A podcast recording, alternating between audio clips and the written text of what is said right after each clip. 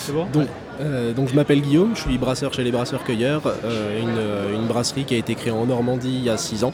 Euh, depuis deux ans et demi, le moment où j'ai intégré la brasserie, on a déménagé en Charente-Maritime, où on produit à Landré, à côté de La Rochelle, dans- sur un équipement donc en 2500 litres. On produit 1400 hectolitres par an, en espérant dépasser ça petit à petit tous les ans. Euh, et on est spécialisé euh, dans, euh, dans vraiment tout ce qui est fermentation spontanée, mixte, euh, fruits, travailler avec les plantes, euh, et on essaye de se, de se démarquer maintenant avec euh, du vieillissement en barrique. Alors, pourquoi ce nom-là Cueilleur, brasseur, cueilleur. Euh, donc les brasseurs-cueilleurs, euh, à l'origine, ça vient d'un hommage aux chasseurs-cueilleurs, donc qui, euh, qui à l'époque de la sédentarisation bah, de, de l'être humain, euh, ont commencé à créer, à, à brasser de la bière, enfin faire de l'alcool en général, parce que bah, en sédentarisant, ils ont pu commencer à planter, à cultiver des- de l'orge. Euh, et en parallèle, euh, brasseur-cueilleur parce que parce qu'on est, on travaille vraiment proche avec la nature, avec des produits bruts. Euh, à l'époque, euh, en Normandie, on était en petit volume, donc on faisait aussi énormément de cueillettes, de fruits, de plantes. Euh, maintenant, avec le volume de brassage actuel, ça devient plus compliqué, forcément. Euh, on ne cueille pas 40 kg de framboises comme on en cueille 400, forcément. Et donc, euh, donc on a gardé par contre cet aspect, bah, euh, travail avec des produits bruts, avec des plantes en local, avec des producteurs locaux. Donc euh, vraiment on va sélectionner nos produits et les producteurs avec qui on travaille en direct.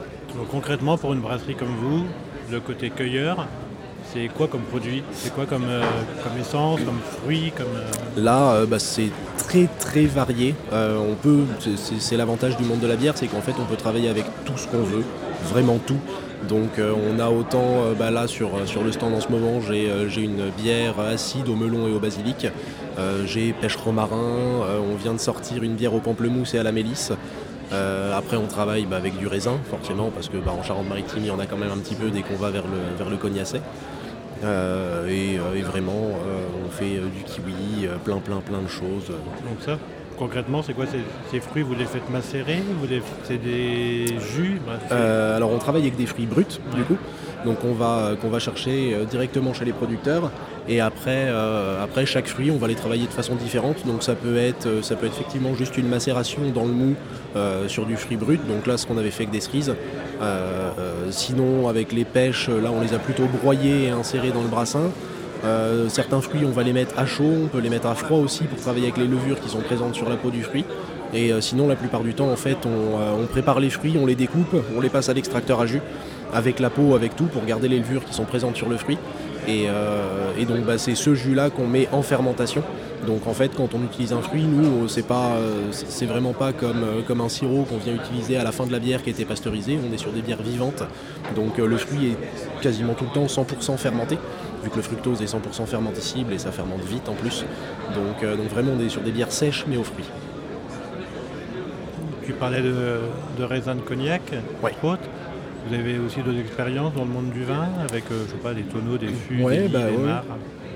Euh, là on commence justement et petit à de façon un peu plus générale, c'est quoi le, le milieu des bières sur la côte atlantique Voilà, Nous, on est près de nos montagnes. Ouais. Donc là, vous êtes à deux. Euh, globalement la Charente-Maritime c'est euh, c'est assez pauvre en brasserie craft, on va pas se mentir. Il y, a, il y a beaucoup de brasseries en fait, beaucoup de petites brasseries art- artisanales, mais on est vraiment sur des brasseries qui sont très traditionnelles dans les styles, donc ils vont pas chercher euh, très loin à se diversifier. Donc elles font des bonnes bières, il n'y a pas de souci, mais elles restent sur des styles, une blonde, une blanche, une ambrée, ils vont pas chercher beaucoup plus loin. Ils commencent à faire un petit peu des IPA, mais c'est c'est pas encore, euh, pas encore quelque chose de très diversifié chez tout le monde. Euh, donc, donc en fait, nous, pour le coup, on se démarque pas mal avec des styles beaucoup plus, plus travaillés, un petit peu plus excentriques, et on s'amuse justement comme ce qu'on retrouve dans les grandes villes, dont à Lyon, où c'est des bières qu'on retrouve facilement, ce, ce genre de bière-là. Mais, euh, mais voilà, la Charente-Maritime, ça reste assez calme euh, de ce côté-là.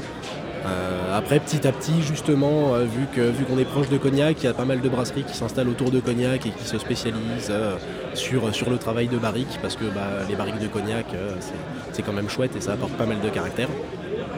Et, et donc, bah, on en fait partie. On essaye de travailler avec ça. Pour l'instant, on travaille surtout avec des barriques de vin euh, parce qu'on aime travailler justement avec les levures qui ont été présentes, euh, utilisées dans le vin et donc qui sont encore présentes dans la barrique quand on les quand on les achète. On achète des barriques neutres, juste vidées, donc pas soufrées vraiment euh, pour, pour garder tout le caractère du vin dedans. Donc on est obligé de les remplir très vite avant que ça tourne au vinaigre. Euh, et, là, bah, pour le coup, les barriques, on travaille avec. dernièrement, on a fait du chardonnay, du côte de bourg, donc en descendant un peu plus sur Bordeaux. Euh, et on commence, euh, là normalement on va bientôt travailler avec des barriques de vin rouge de l'île de Ré aussi. D'accord. Euh, on a eu un bon plan pour ça, donc on va sûrement faire un petit projet avec et on aimerait travailler de plus en plus avec aussi des, barriques d'alcool fort. Mais là pour le coup c'est vraiment pas pour le même type de projet parce que l'alcool fort a stérilisé la barrique. Donc on vient récupérer le goût de l'alcool fort mais pas le travail d'élevure. Donc là c'est des types de vieillissement différents. Et l'avenir de la brasserie, le futur, tu le vois comment? Euh, on ne sait pas encore. On hésite. Est-ce qu'il y, aura encore des fruits rouges et des melons euh, avec le changement climatique, avec tout ben, ça? Comment on, s'adapte? On va s'adapter vu que de toute façon on bosse avec euh, des produits locaux, donc euh, bah, c'est chouette. Petit à petit, on commence à avoir des fruits, des fruits exotiques qui arrivent en France de plus en plus. Donc on arrive à avoir de la mangue sur le sud de l'Espagne, ce, qui était, ce qui était inconcevable il y a encore, il y a encore quelques années, tout, venait d'Inde. Donc là il n'y a pas longtemps on a fait une petite entorse et on a brassé sur une de nos bières éphémères une bière à la mangue.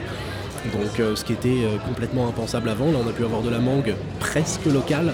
Euh, donc pour le coup, en sélectionnant toujours notre producteur avec un petit producteur, c'est une famille, euh, c'est une famille qui bosse euh, vraiment entre eux en, équitable, en bio. Donc on, sait vraiment, là pour le coup, on est passé par une coopérative qu'on connaît bien, avec qui on travaille quand même régulièrement. Donc, on peut, on se permet ces petites entorses là de temps en temps. mais voilà, on se dit que petit à petit, justement, bah, les, fruits exotiques qui étaient complètement inconcevables pour nous à la base, bah, petit à petit on commence à les avoir qui se rapprochent du sud de la France. Euh, la Corse aussi, euh, mine de rien, on a des agrumes, on a de la clémentine en Corse qui est quand même assez exceptionnel. Donc on aime bien travailler avec ces produits-là. C'est un peu plus cher forcément, mais euh, bah, c'est le coût de la qualité. Et est-ce que là on parle de changement de produits dans les produits périphériques, qui participent à la confection du produit. Est-ce que le, on parle de changement climatique, est-ce que la façon de faire de la bière change aussi ou pas?